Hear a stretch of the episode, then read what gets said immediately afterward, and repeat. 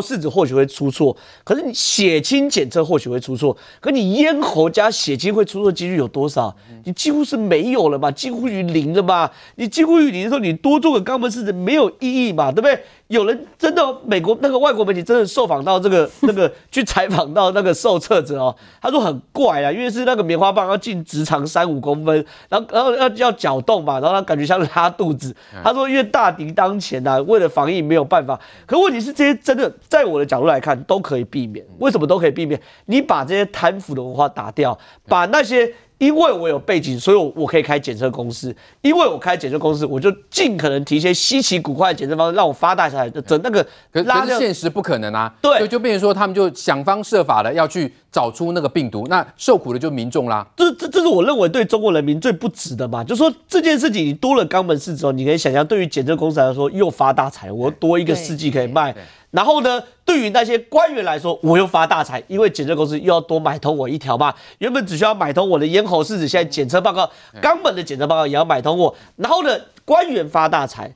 厂商发大财，人民倒大霉，所以我对于中国人民是很很很不值的嘛。对疫情也没有帮助，对疫情也没帮助，因为你还是买通啊，还是造假啊。所以说这个时候就要回过头来朱凤莲嘛，你不要再讲说什么中国检测报告比台湾便宜。其实坦白说，中国是在防疫上一路被台湾压着打，好不容易找到一个一一找到一条中国了不起，就是他们检测比较便宜。对，可问题是中国哪个东西不便宜？嗯中国所有东西都便宜啊，你去淘宝上买每一个东西都便宜。可问题是。品质不好嘛，所以我认为中国我抛弃这些东西，好好把这些弊端改改善之后，对，你防疫才可能会有防疫的效果了。对，但我们说啊，如果说中国这些裁剪呢，一次比如说三五百块，那我宁可准一点，我一次七千块，我也愿意接受啊。来，梅梅姐，我先讲哦，请问一下哦，淘宝的山寨货跟 iPhone 的手机能比吗？如果真的这么有用，怎么全世界就只有他们在发明啊？他们不是有一些省份还被人家说出来说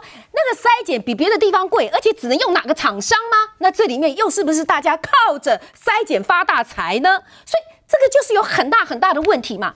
那台湾陈时中讲的一点都没有错，我们就是比较准。而且是非常非常的准，各位，你不要以为这个一个筛检很容易耶，你不要以为只是一个人拿个棒子这样筛筛你，不是哦，这后面要有多少包，包括要筛你的人是不是要专业？好，包括后面的培养，包括后面的分离，包括后面整整的作业，乃至于这个报告出来，这些都是要庞大的人力呀。对，那我们这个收费呢，我也可以告诉各位，比照全世界各国来讲，在美国我折合台币大概七千一百块台币。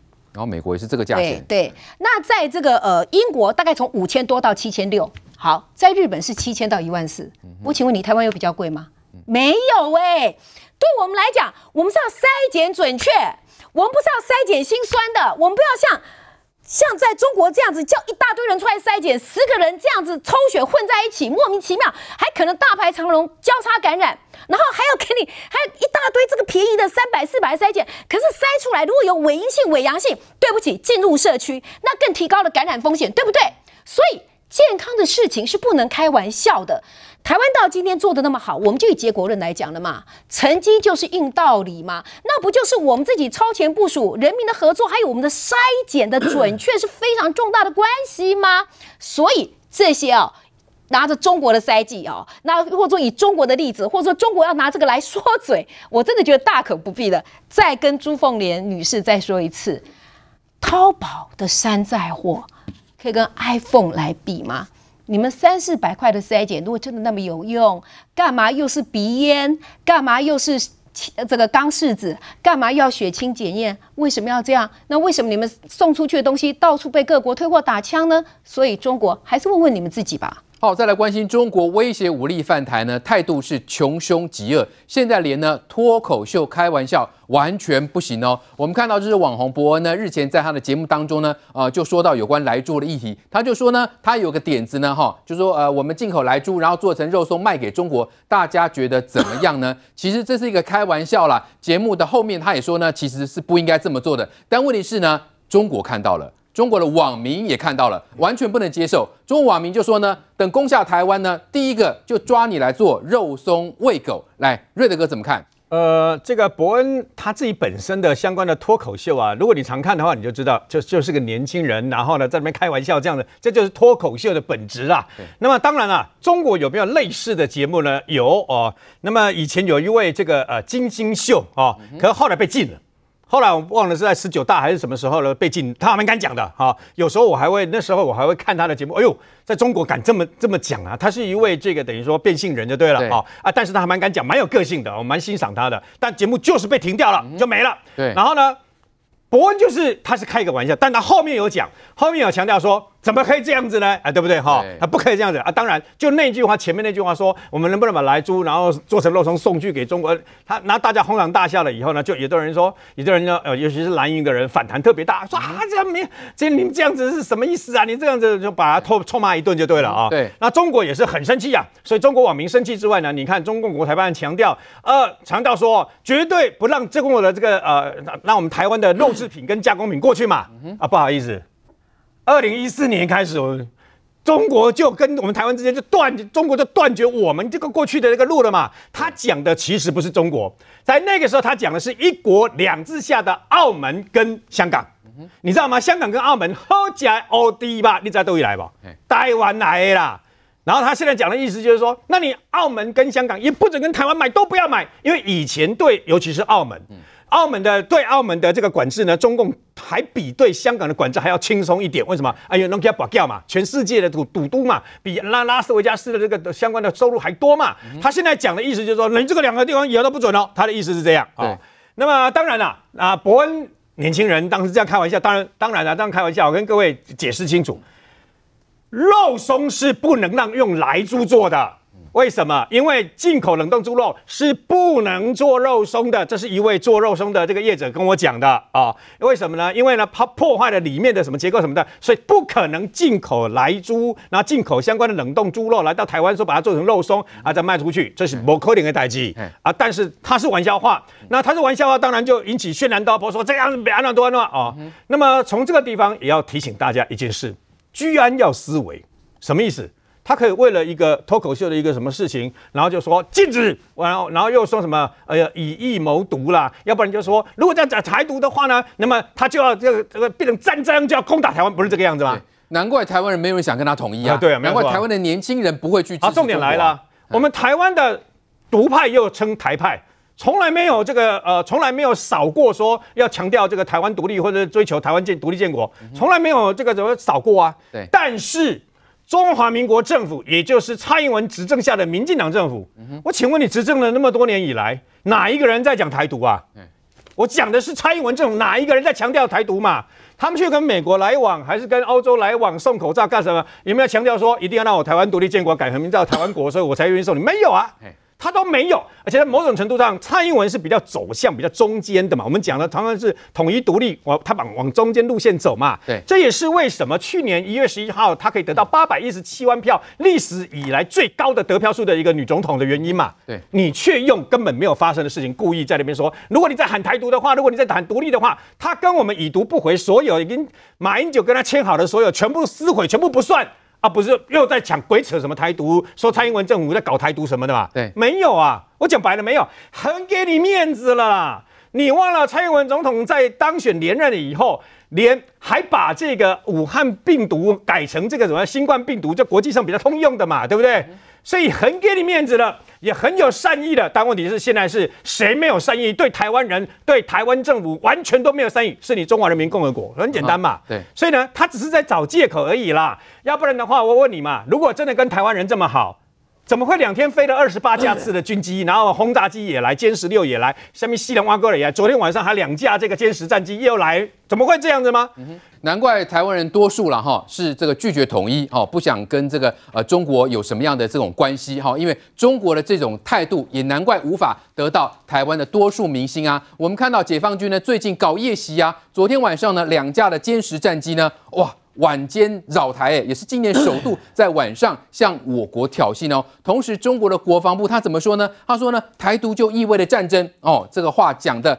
非常的强硬。那美国方面也不示弱啊，美国的国防部五角大厦他们的发言人也说啦，如果中共进犯呢，美军有义务协助台湾自我防卫。那这也是拜登政府上任之后呢，他们的国防部发言人首度做这样的一个表态啊。那老实说，正好这个中共如果要打台湾，不应该早就打了吗？还需要理由吗？呃，其实现在真的是文攻武赫啦。我这样讲好了，其实昨天这个夜袭啊，坦白说很罕见。什么叫很罕见？第一件事情是上一次中国搞夜间起降来我们西南空域是在去年的十月二十八号，所以已经隔好几个月没有了。而且你知道中国战斗机在夜间起降一直都有问题，所以去年十月二十八号的时候，他只有派一架运八的远干机啦。可是昨天很多两架歼十，一架运八，还有一架空警五百，所以对他们来说，第一个时间很罕见。第二个，他派出的架次也比较多。第二件事情，你看中国最近的动作，比如说他在东海做实弹演习。你说实弹演习有什么了不起？他们有特别说，这次的实弹演习跟过去不一样。过去的实弹演习啊，他们会有那种靶机的无人机，他们原则上有点泄题的感觉，大概什么时候靶机飞过来，大概都会知道。可这一次哦，实弹演习是完全不知道，就他要凭他们驱逐舰的雷达去找到那个靶机，然后把它击落。所以说，就确实很拟真。南海呢，他们做什么？野马气垫船登陆，这干嘛？这就是对于要攻台的准备嘛，对不对？因为是抢滩攻台，所以说整件事情很清楚。中国不断的在秀肌肉，不断在秀肌肉，不断在秀肌肉。为什么要秀肌肉？很简单，因为拜登到现在还没有理中国嘛。拜登，拜登已经跟日本已经通过电话，跟俄罗斯也通过电话。拜登跟菅义伟通电话的时候是承诺美日安保条约囊括所谓尖阁诸岛。换句话说，你中国不要想把尖阁诸岛吃下来，我美国会帮日本守。拜登跟俄罗斯就是跟普京通电话的时候，他说什么？两边达成共识，一起对于新型战略武器的呃条约再延伸五年，什么意思？美国跟日呃美国跟俄罗斯签了一个叫新型战略核武条约。约束了两个国家的核子弹头维持在一千五百五十枚，不可以增加。在今年二月的时候就会到期。结果呢，拜登跟川普两个人签好，好，未来五年我们也不增加，表示哦，拜登跟日本有政治基础，拜登跟俄罗斯也有政治基础。你要知道，国家元首打电话不会打过去说，哎，假爸爸，哎，这边天气如何？天冷了，多盖个被子。他们下面会有密集的呃幕僚对话，有一些重要议题要沟通的。对。沟通完之后有共识了才打电话，这个电话只是一个形式，而真正在于电话挂下来后，两边公布的新闻稿要一样，要一致。你看哦，美国跟日本很一致，美国跟俄罗斯很一致。为什么拜登现在跟中国还没有通上电话？很简单，下面的政治共识还没有达成嘛。那这个政治共识当然包含什么？当然包含你中国不可以侵犯台湾呐。美国的国防部都已经直接说了，中国侵犯美军有义务协助台湾自我防卫，讲得够清楚了吧？就是不要再讲美军会不会来，已经讲得够清楚了吧？不要再讲说这些承诺是川普时期的承诺，没有，拜登也在承诺，因为台湾利益就是美国的利益嘛。对，美国人可以接受台积电被中国控制在手里吗？美国人可以接受他们的三大增长未来要拜托习近平？多出一些晶片给三大车厂吗？不可能的嘛。对，所以这一次你我我觉得已经很清楚了。而中国秀这些肌肉，就是不断给美国施压，告诉你说我在这边，I'm here，我有威胁性，来促成谈判的顺利。可是正好就是说中国的实力到底有多少？你要叫板，你也是要有自己的实力吧？我们看到，因为包括 CNN，他就曾经报道了，说根据解放军内部报告。你要攻台是极为困难的。再来，我们看到美国军事专家也说，轰六庞大而缓慢，攻击编队洗台只有一次机会，而且你的成功率可能是不高的。再来，奥地利的专家也说了，大约需要一百架的轰炸机来对付一支美国的航母战斗群。你要知道，现在美国人在思考的不是说打不打得赢中国，打是打得赢，而且也可以赢很大。美国人在思考是要怎么样不死美国人的前提之下。让中国输，而不死美国人，不是说死台湾人，让你台湾人都去死，不是，就是说尽可能不要流血，最小的代价，对，打败中国。现在美国在思考这样，尽可能不要流血的前提之下，让中国被打败，或者是让美国跟中国差距大到中国不敢轻易动手，这是美国的态度。所以你看，美国现在做很多动作，都包含在第一岛链所有无人化。或者是增加第一岛链，包含日本的防备，卖 F 三十五给日本，卖呃呃 F 十六 V 给台湾，就是他其实做的动作是很清楚，他是说告诉你说，让你中国知道，你去侵犯第一岛链的国家，你会产生代价，而且这个代价沉重到你中国吃不起。那你觉得有没有效？当然有效，因为昨天美国就两架 B 五二轰炸机就从关岛呃，就从美国本岛飞过来，在南海绕一圈又走掉。就是美国现在是是这样，你要想看，美国跟中国他们政治的共识还没有达成，对，那怎么办呢？冲突、妥协、进步，所以两边国家一定会把这冲突盯到最大。把这冲突盯到最大的时候，大家来拼吧。你盯到最大的时候，就会有就像火车对撞一样。盯到最大的时候，大家来妥协，妥协完后，两边进步，谈到新的共识。所以你可以看到，现在两边不断的加温。中国只是故意把调子拉高，调子拉高是真的要打。可是美国调子拉更高嘛？他很清楚，他派了轰炸机在南海在绕的时候，清楚的告诉中国，你在南海每一个岛礁，我随时可以拆掉，我随时可以打。对。然后呢，航空母舰现在也在南海在那边巡弋嘛，所以说美国调子拉拉得更高。我预期未来的中国的态度调子会拉更高。可是你要听清楚，这个就是冲突、妥协、进步，还只是在冲突的这。一部分妥协，接着进步，两边两国达到新的共识，会符合拜登为首建制派面对外交一贯的措措施，就是。把我的国力盯到最高的时候，告诉你，请你妥协，在我们的游戏规则玩。只是坦白说啊，两大相争难为小了。台湾在夹在中间，对，确实辛苦一点。可是我们要清楚的是，我们在这个时候我们能做什么？第一件事情，我们的军备不断的增加，趁美国还愿意卖给我们的时候，能买多少是多少，这东西才是我们立足之地。第二件事，我们在世界供应链的角色要越来越重要。我们台湾只要在世界供应链越来越重要的话，美国或者是欧洲国家或者是日本越舍不得台湾被中国。吃下是这两件事，是我们可以自立自强的部分。OK，好，那继续请教瑞德哥，因为就这个呃美中两边的这个兵力来看，其实应该相当的悬殊嘛。所以我们看到这些外国专家都已经做了分析嘛。你大约需要一百架的轰炸机来对付一个航母战斗群，但问题是，如果真的是美中要开打，美国会只有一个战斗群来这个应付东亚地区的局势吗？中共就是要争霸。他要从哪里开始争霸？他要突破第一岛链开始争霸。那他为什么不走？你没有发现他们现在都不走宫古海峡嘛？对不对？宫古海峡的海底里面有无数的感测器。你有，你知道，航母出来以后，下面一定要有相关的这个呃呃，一般来讲是核子潜艇啦。如果没有的话，是柴电潜艇，一定要在下面保护着嘛。那个这个感知器呢是什么东西啊？这个感知器啊，各位，如果你看过电影就知道，一个接一个接一个，一个接一个就在下面。你潜艇一经过，它马上就知道，知道以后，它还可以根据感知器所测出来的东西，知道这个是中共的什么样的什么级的核子潜艇，还是相关的柴油柴电潜艇，还是俄罗斯，它都可以知道。所以呢，他们现在都不走这个宫古海峡，你没有发现都绕到这个所谓的巴士海峡。所以一个航母要出动没那么简单，没那么简单啊，底下都要。我告诉各位啊。呃，这个以下是中国的这个专家告诉我的，不是我自己乱猜的，也不是美国专家的。为什么呢？你知道美国现在的十几十几艘的这个核子潜艇，它还不断的盖。一盖的不断的盖十万吨以上，然后呢，它包括各式各样的啊，这个大黄蜂 F 十八啦，还是以后 F 三十五 B 啦等等的这些战机，全部都在上面。它一个出去就是等于一个国家，是一个国家，一个中小型的国家出去外面打仗，然后还有包括美利坚的这些所谓的两栖登陆舰等等，把海军陆战队源源不断的运出去，对不对？它就是一个国家这样去打仗，它不断的在挪移啊。中国共产党的这个航母啊，目前为止两艘，那么辽宁号其实是这个训练舰，那么山东号它以后会有实战。真的会有实战的能力，现在还在盖其他的哦。可是你要知道一件事，它不是核子的，所以什么意思？它是燃油烧的很严重，还会冒黑烟呢。对，然后呢，包括它的旁边还有一艘专门运油的。